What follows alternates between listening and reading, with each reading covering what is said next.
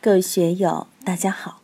今天我们继续学习《禅说庄子天地效法天地的秀美画卷》第二讲“望德之人抱朴守素”第四部分。让我们一起来听听冯学成先生的解读：“若然者，藏金于山，藏珠于渊，不立货财，不敬贵妇，不乐寿，不安夭。”不融通，不丑穷，不居一世之利以为己私分，不以望天下为己除险。险则明，万物依附，死生同状。如果我们的修为达到了这十条，就等于是藏金于山，藏珠于渊。金珠富贵，我们能够藏之于山。藏之于渊，那就是还富贵于天下，还天地于天地。富贵是大道所有的，是天下人所有的。你不要有私心，不要去贪恋。有了富贵，自然有人会来分，会来抢，这个也是麻烦。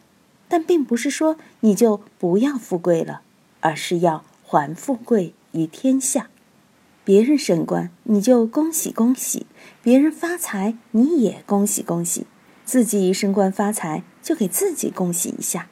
所以，不敬富贵是心不贪恋富贵，是能够无私的面对彼此之间的富贵贫贱，并不是富贵来了就畏惧，像踢皮球一样踢给别人。不乐寿，不安腰，不融通，不丑穷。一方面。我们在心境上要把这些看穿、看透、看破，不乐受。现在有些高龄老人长期处于神志不清、形体不变、跟植物人差不多的状态，已经谈不上生活质量了。所以，人到了一定年龄，该走就走，要让位给下一代。用毛泽东的话来说，如果孔夫子还活到现在，那么大家都没有立足的地方了。不哀腰，有的人年龄不大，几个月、几岁、十几岁就死了；有的人是病死，有的是飞来横祸，有的是凶死，这些都是自然现象。在宇宙之中，寿夭都是弹指一挥。盘祖活八百年，与泰山相比又算什么？地球的寿命在宇宙中又算什么？庄子在开篇的《逍遥游·齐物论》里已经把这个道理说得很明白了。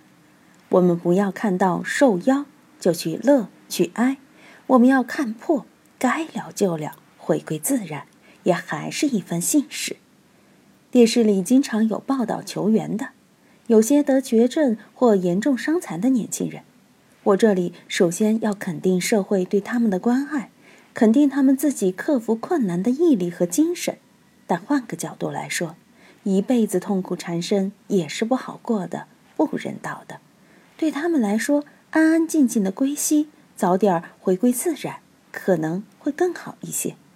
所以，真正看通了，不乐受，不哀夭，也就真正通达了。另外一方面，不融通，不丑穷，并不是我融通了，富贵了。就很骄傲，丑了、穷了就很羞愧，就很狼狈。这个呢，就要求我们要有这方面的修为。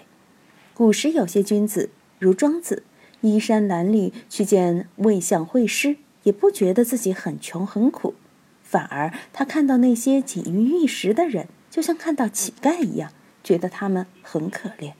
这个就是自己的心态转过来了，有自己的骄傲之处。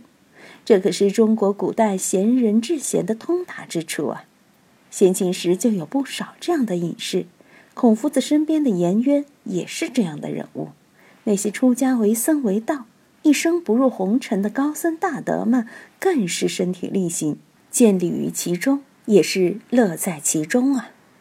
不拘一世之利以为己私分，就是说，我们不要把利据为己有，要回报于社会。庄子的这些思想跟佛教里主张的感恩是一回事，报国土恩、报父母恩、报师长恩，就是要我们把自己所拥有的东西回向给社会，回向给众生。如果据为己有，往往是笨蛋。越是无私，越能拥有更大的发展空间。我们看那些真正的亿万富翁，如香港的一些亿万富翁，他们是越富越不施，越不施越富。当然，我们四川的一些企业家也是舍得的。今天早上在网上看到，四川民政局说，不是四川的富豪吝啬，成都的富豪还是捐了不少，他们只不过是以匿名的形式捐的，大家不晓得，引起了一些误会。不以望天下为己出显，不会因为自己的权位很旺、德很兴旺，就觉得自己显赫了、骄傲了。不管你是财旺也好、德旺也好、权旺也好，都不要到处显摆。这个也和《道德经》所说的“生而不有，为而不恃”一样，《易经》说的“劳而不伐，有功而不得”都是一个道理。显则明。万物一腐，死生同状。显则明，显本来就是放在明处的，明本来就是放在显处的。不以望天下为己出显，这种人就是真显。如果是以望天下为己出现，那就是假显，是包装，是炒作，反而把你的败处、丑处暴露出来了。如果你真正是太阳那样显，那样发光。那你才是真正的明了。万物一府，乾坤这个衙门，这个府地，把万物都装在其中。这也就是天地与我并生，万物与我为一，万物都在宇宙之中运行。用黑格尔的话来说，本体宇宙是一，是衡量，但现象宇宙的变化则是无穷无尽的。一府就是万物都具备的。共同的根本的原则和属性，大家都在这个俱乐部里玩游戏而已。所以死生同状，死就是生，生就是死，死是生的特殊形态，生是死的特殊形态。如果我们能把生命流这个概念好好感受一下，那么所谓生和死是没有什么两样的。禅宗公案里有很多这样的问题，祖师们都不回答。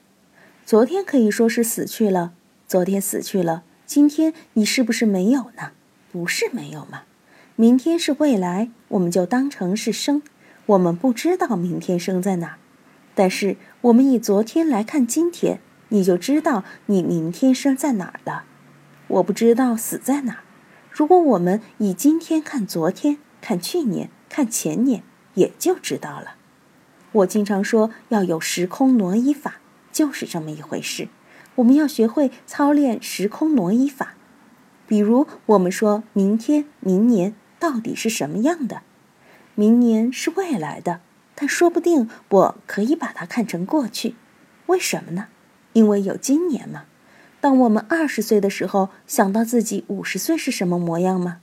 现在几十年过去了，自己已经是快六十的人了。所以，对时间有细微的体察。对经历的事有细微的体察，那么过去可以把它变成未来，未来可以把它变成过去，实际上都是我们心的作用。魔术师是心，他在这个时空之中变来变去，使你迷惑不解。如果我们明白了心这个魔术师的作用，知道了过去和未来的这个奥秘，就打破了生死的奥秘。死有什么恐惧的？谁会不死呢？你再恐惧，到了那一天还是要死，还是要进火葬场。哪个人又不是生出来的呢？都是要生出来的。老庄学说、道家学说里边对生死的这种描述和境界，确实令人非常舒服。我们要齐生死，怎样齐生死？这就需要我们大家用功了。今天就读到这里，欢迎大家在评论中。分享所思所得，我是万万，我在成都龙江书院为您读书。